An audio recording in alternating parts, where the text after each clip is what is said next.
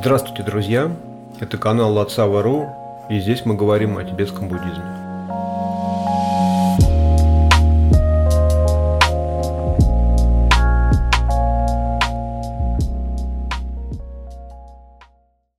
Сегодня мы поговорим о том, что означает утверждение «нирвана – это сансара» или «сансара – это нирвана». Можно часто встретить такие утверждения в буддийских книгах. И, как показывает практика, очень часто это вызывает у людей некоторое недоумение, потому что все знают прекрасно, что мы практикуем учение Будды для того, чтобы покинуть сансару и достичь нирваны. Я сразу скажу, что в данном конкретном случае мы можем только, так скажем, теоретически об этом говорить, потому что для того, чтобы на этот вопрос ответить э, с гарантированной точностью, надо сначала достичь нирваны. И тогда уже да, можно сказать, да, нирвана – это сансара, сансара – это нирвана. Опять же, да, всегда приятно получить ответ от того, кто опытным путем что-то для себя понял, реализовал и постиг, чем когда это объясняется с позиции теоретического знания. Да? Поэтому я сразу оговариваю, что я не могу вам объяснить из э, чистых земель Нирваны, что там такая же сансара, как и здесь. Но с позиции сансары я могу объяснить свое понимание, что это означает. Да? Эта фраза сансара – это нирвана, а нирвана – это сансара. То есть, в принципе, если как следует об этом подумать и провести логическое исследование, да, аналитическую медитацию так называемую применить, то в целом это несложно да, понять. Это как бы с одной стороны противоречие, а с другой стороны, ну, это очевидная вещь, когда ты уже понимаешь, почему так говорят, да, это больше никаких таких проблем не вызывает. Ну, для начала следует там, да, ответить на вопрос, что такое сансара, что такое нирвана. Опять же, э, определение вы легко найдете сами. Сейчас такое время, когда найти определение того или иного понятия вообще не вопрос. Да? Даже если оно на английском есть, сейчас такие нейросети, которые переводят, что ну, вот я периодически вижу переводы, да, которые сделала нейросеть. И в целом, если сравнивать с тем, как это было, когда это только начиналось, там лет 10 или 15 назад, когда вот эти были программы машинного перевода, то прогресс такой, что я думаю, что через лет 10 какие-то тексты общего уровня – будет проще переводить нейросети, чем да, переводчик будет сидеть мучиться, там, пытаться передать как-то, да, потому что нейросети такими стремительными темпами развиваются, что было бы странно на самом деле как-то этого бояться, хотя с одной стороны я вот сейчас вижу, что люди помоложе, они уже спокойно там, да, с чатом GPT беседуют на любые духовные темы, то есть им достаточно. В этом есть свои такие, так скажем, ловушки и э, можно попасть в неприятную ситуацию.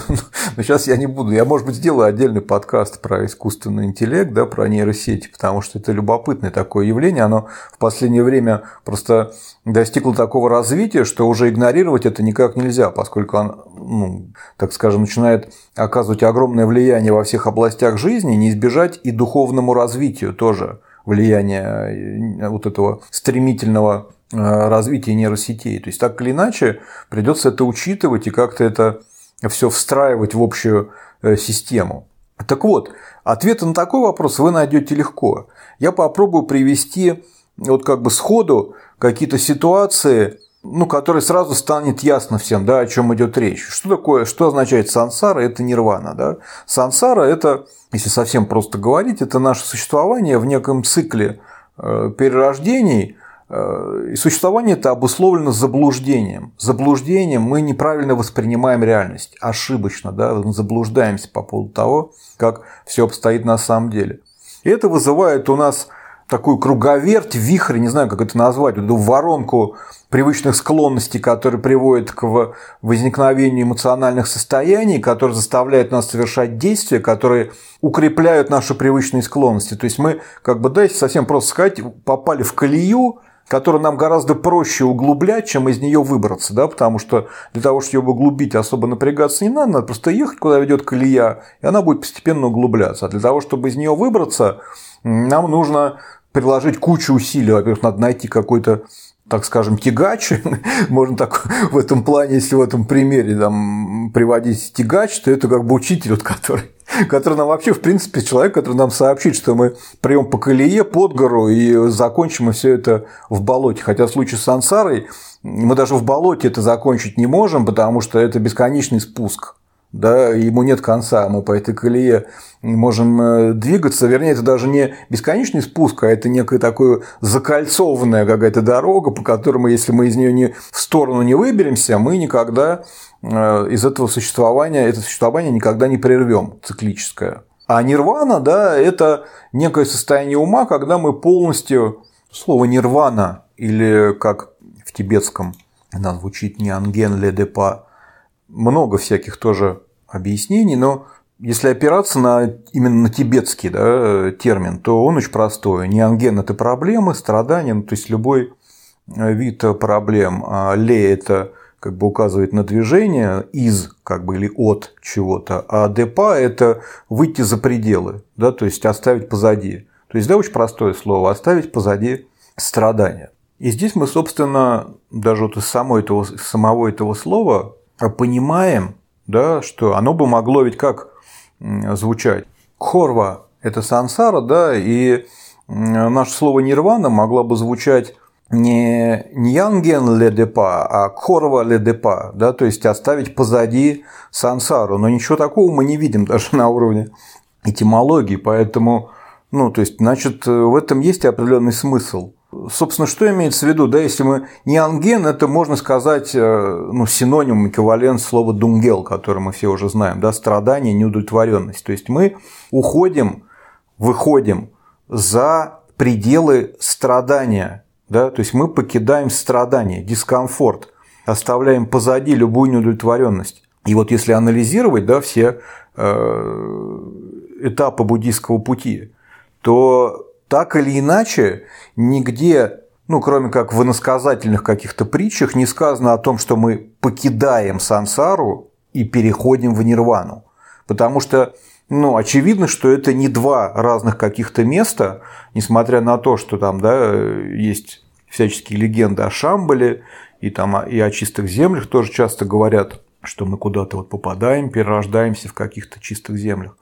Но с точки зрения логики, да, простой, да и если анализировать тексты, причем любого уровня, да, они, конечно, разные, да, там объяснение уровня Хинаяны, Тхировады и объяснение уровня Ваджраяны, тем более уж Дзакчен и Махамудра. Но если действительно вдумчиво изучать, то будет ясно, что смысл здесь да, в переходе из состояния сансары в состояние нирваны не в том, что мы покидаем какое-то плохое место и переходим в какое-то хорошее. Мы изменяем свое восприятие реальности. За счет этого происходит переход. То есть мы окружающую реальность перестаем воспринимать как сансару и постигаем, что это нирвана. Вот так это чудовищно звучит на первый, на первый взгляд, но это правда так. Да? Вот я, например, всю неделю не мог записать подкаст, потому что у меня тут лифт меняют в подъезде. И штробят с утра до вечера. Стучат, штробят. Ну, то есть невозможно выбрать время, чтобы сесть. Да даже вот сейчас периодически я ставлю на паузу, потому что не хочу, чтобы в подкасте были вот эти все адские звуки. Восприятие да, решает.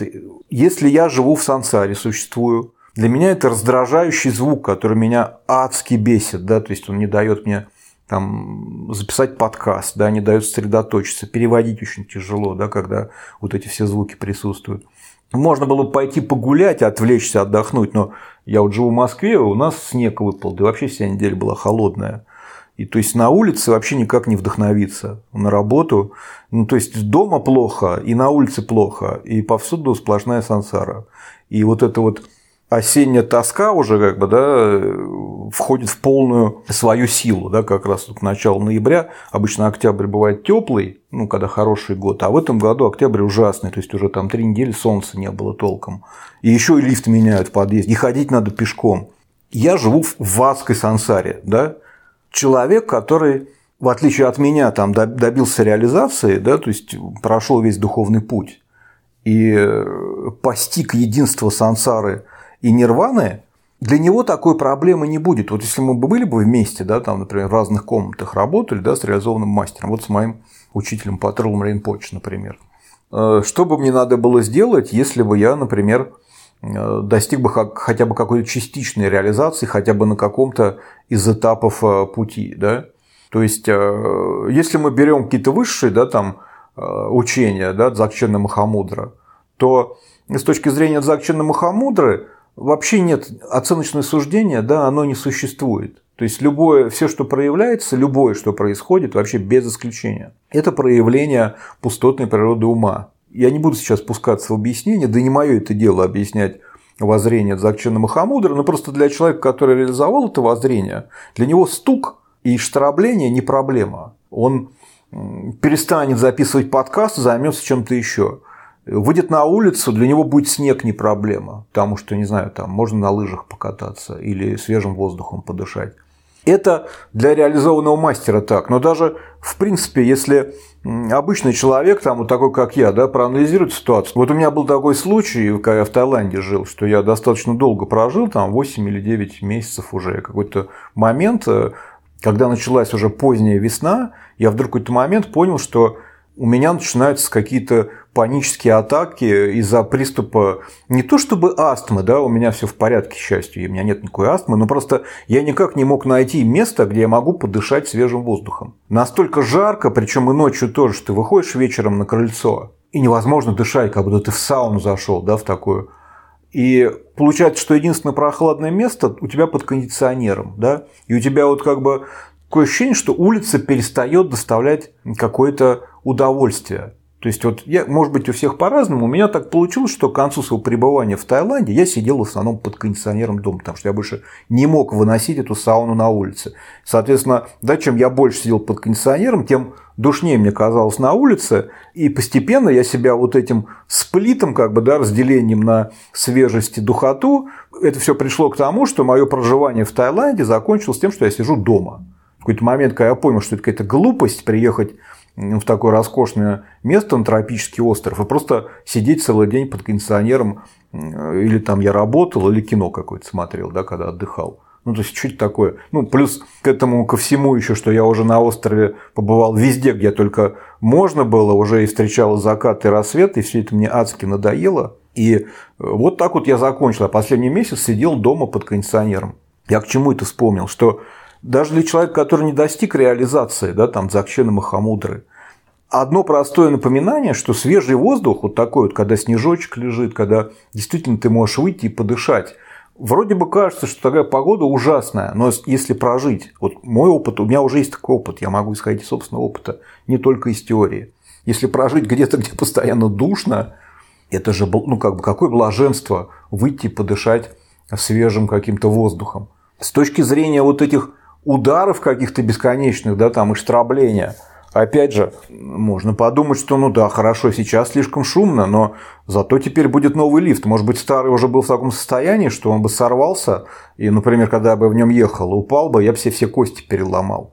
Такое же не исключено, никто же не знает. Может быть, вот эти люди, да, вот опять же, если для человека, который реализовал воззрение Ваджраяна и способен э, поддерживать 24 на 7 чистое видение, он же все видит как мандалу божеств. Да? То есть, ну, в чем какая реализация Ваджраяна? Вы становитесь центральным божеством мандалы, и все, что происходит в ней, там, да, все люди, все, вернее, даже не люди, нельзя сказать, все, что живое, там, да, это божества вашей мандалы, а, а все, что не живое, это вот как бы сама мандала, да, вот это вот чистая, так скажем, Будда-земля, как это называется обычно. С точки зрения для реализовавшего воззрение Ваджраяна, вот я, я сижу у себя тут в квартире, это вот центр Мандалы.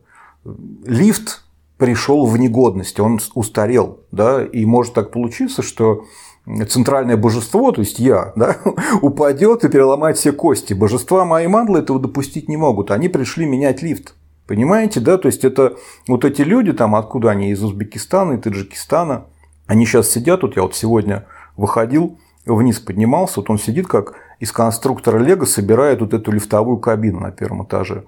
Ну, то есть эти все люди здесь собрались в моем подъезде, чтобы уберечь меня от э, травмы.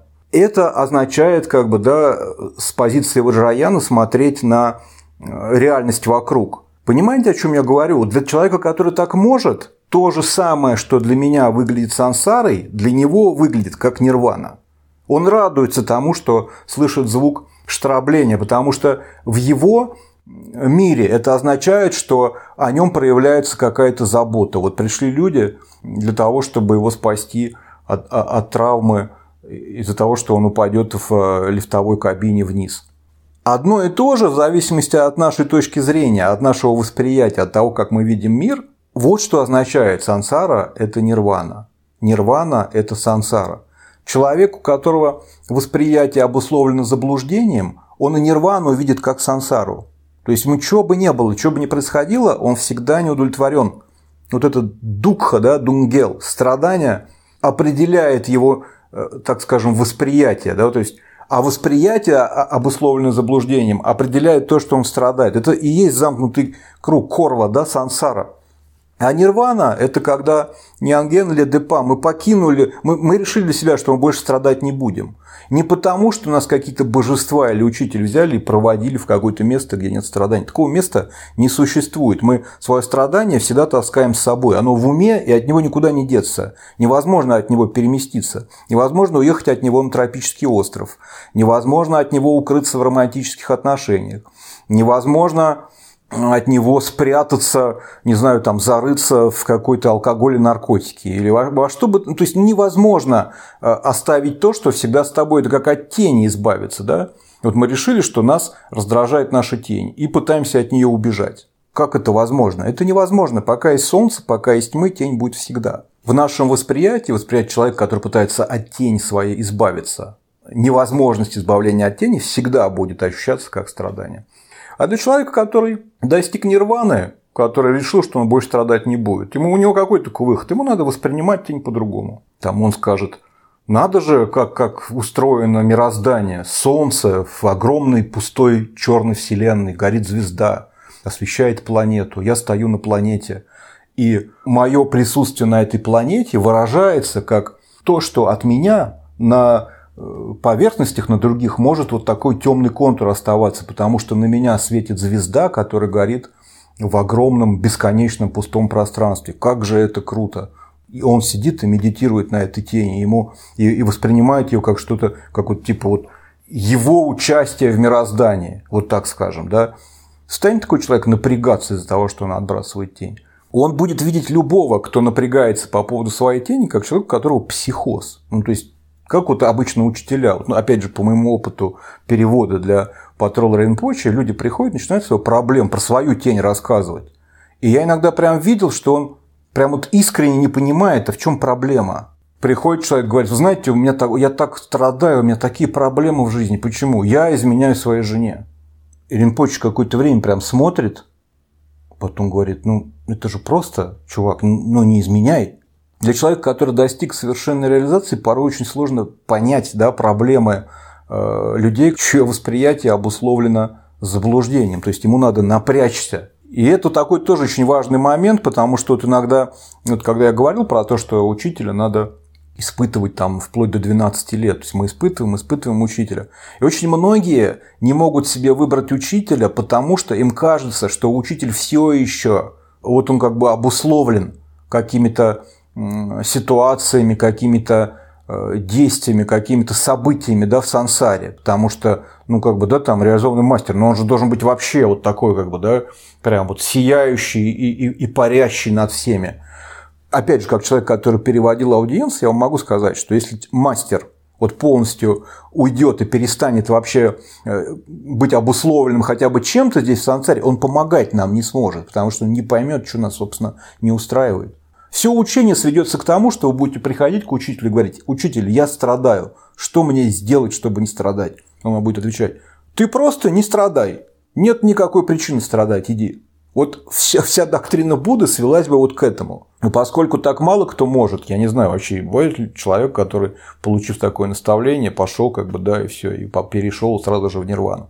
Большинство людей надо начинать с элементарных каких-то первых шагов и долго, постепенно под руководством духовного наставника идти к каким-то высшим практикам, которые позволят ему действительно настолько изменить свое восприятие, чтобы увидеть в сансаре нирвану, перестать видеть сансару и начать видеть нирвану. Тут такой как бы тоже момент очень тонкий. Мы не то чтобы постепенно нам кажется, что э, вот это вот в сансаре нормально, а вот это мы уже научились, а вот это мы не научились.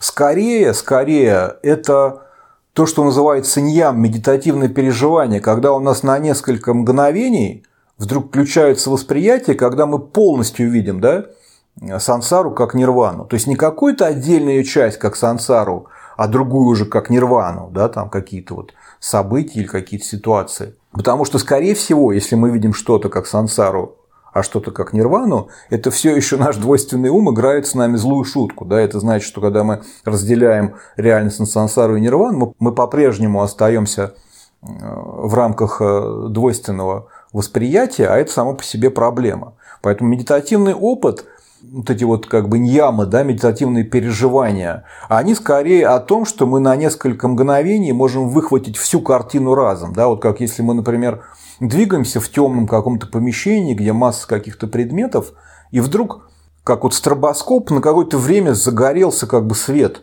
Мы все увидели, и он опять потух. Но с каждой новой вспышкой стробоскопа мы все четче видим все, ну, одновременно, да, все, что есть в этом помещении, в этой комнате. И если мы делаем все правильно, у нас медитативные переживания все чаще, чаще, чаще, чаще происходит. Стробоскоп начинает давать вспышку все чаще, мы все больше вместо темноты видим как бы, да, внутренний интерьер.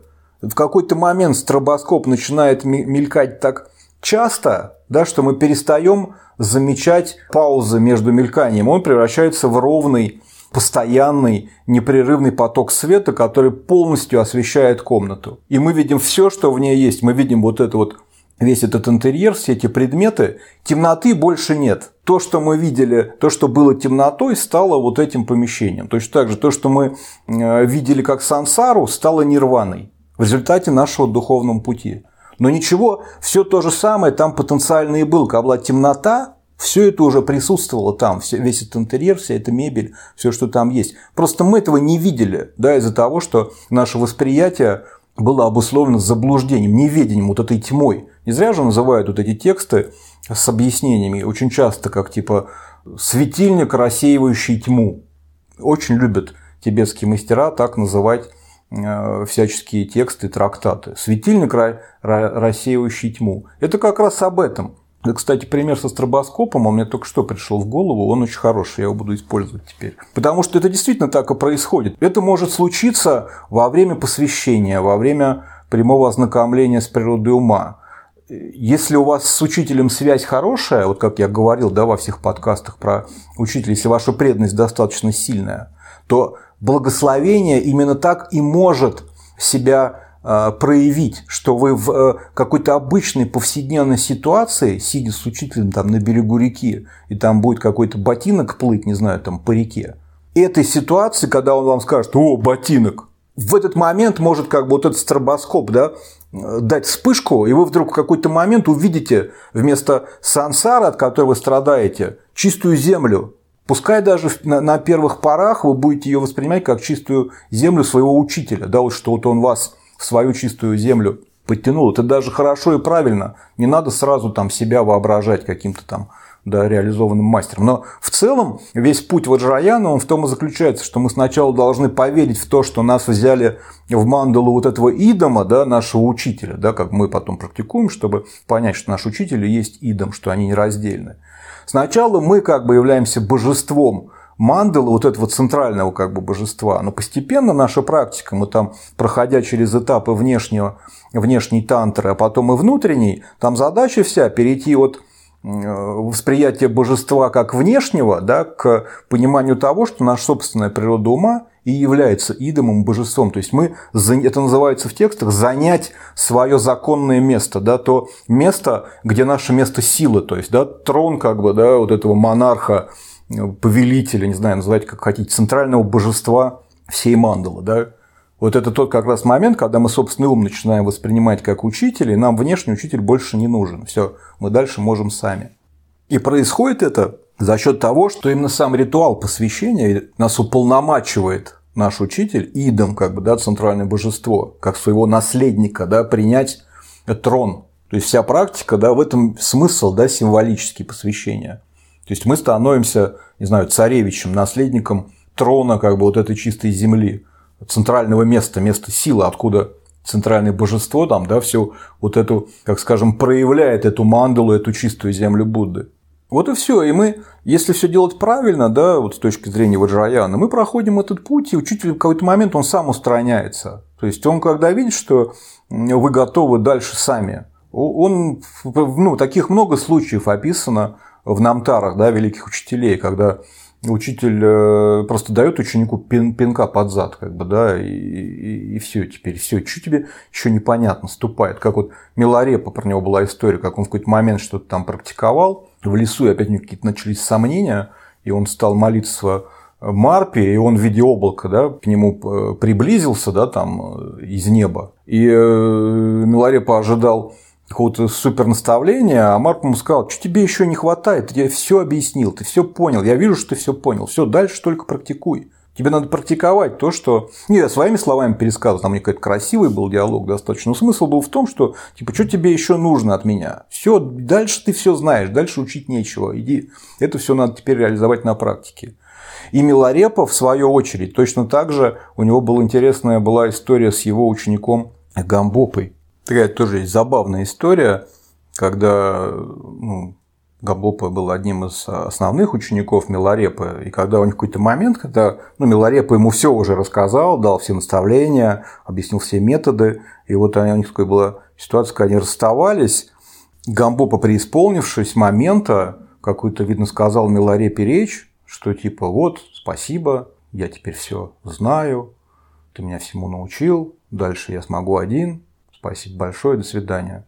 И Миларепа, все это выслушав, вот опять же, как учителя обычно делают, ну, вроде бы сам как бы намекал Гамбопе, что все, тот самостоятельно может дальше практиковать. А когда тот это озвучил с некоторым пафосом, он тут же, как и хороший тантрический мастер, эту ситуацию тут же как бы, да, закинул ложку дегтя, сказав Гамбопе, да, да, ты все понял, но есть один последний аспект да, в этой мозаике, без которого ничего никогда не сложится – этот аспект, как бы, да, все, что ты вот знаешь, ты много знаешь, почти все. Но вот без этого а, учения, как бы все твои знания, они, в общем, от них нет никакого прока.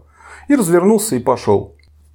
услышав такой момент, когда ты расстаешься с учителем, что ты, в общем, много получил, но не получил самое главное, я думаю, это очень напряжный такой. Я думаю, что э, в этот момент у Гамбопа обрушилось просто остатки всего концептуального какого-то восприятия, и э, в смятении и в панике он побежал за Милорепой, на коленях там практически, да, там э, ползя, прося вот это последнее дать наставление, да, которое, собственно, позволит ему одному, самому уже практиковать и достичь полной реализации. Ларик сначала долго отказывался, но когда уже его Гамбо припер уже там, да, своими мольбами, слезами и, может быть, там обещаниями руки на себя наложить. И он в конечном итоге сказал, хорошо, смотри внимательно, повернулся к нему спиной, наклонился и поднял как бы вот это свое одеяние, показав ему попу, на которой натерты мозоли от сидения там на камнях. То есть, да, смысл как бы, да, этой ситуации, это последнее наставление как раз в том, что теперь, когда ты все знаешь, иди и практикуй. Практикуй столько, сколько тебе потребуется, чтобы увидеть, что сансара – это нирвана.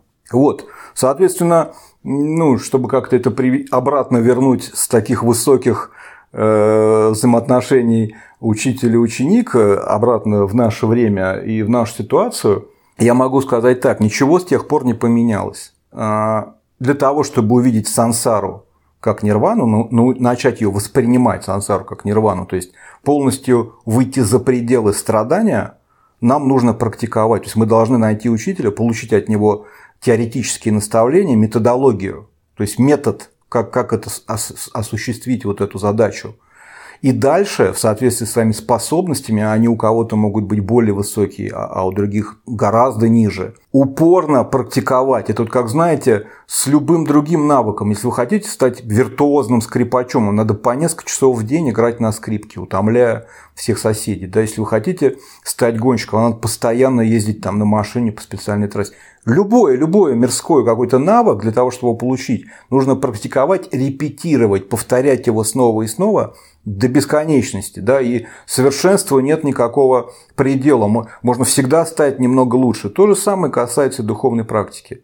В какой-то момент, когда у нас сомнений больше нет, и мы понимаем, как надо практиковать, надо бросать все остальное, и большую часть своего времени ну, подавляюще больше, а хорошие, те мастера, которые добиваются в итоге совершенной реализации, это те практикующие, которые все бросают, кроме практики. Они только практикуют, больше ничем не заняты. У них нет никаких мирских дел вообще. Вот такие люди достигают реализации, потому что в конечном итоге все упирается в практику. Кто больше практикует, тот и достигает реализации. Вот когда начинается разговор о том, что вот была э, вот тибетцы-то они да, вот они-то да, вот у них там тысячелетия истории, им и проще достичь реализации. А уж что там говорить про махасидхов индийских, им вообще было элементарно. Есть такая поговорка тибетская, которая мне очень нравится. Звучит она на тибетском как э, «Чую дакме ла нингру гангче». Это означает «у дхармы нет хозяина, она принадлежит тому, кто ее практикует». То же самое, наверное, можно сказать э, и о нирване. У нирваны нет хозяина, туда попадает тот, кто много практикует. Вот э, на этом я хотел бы сегодня подкаст завершить. Спасибо вам большое за внимание и услышимся в следующий раз.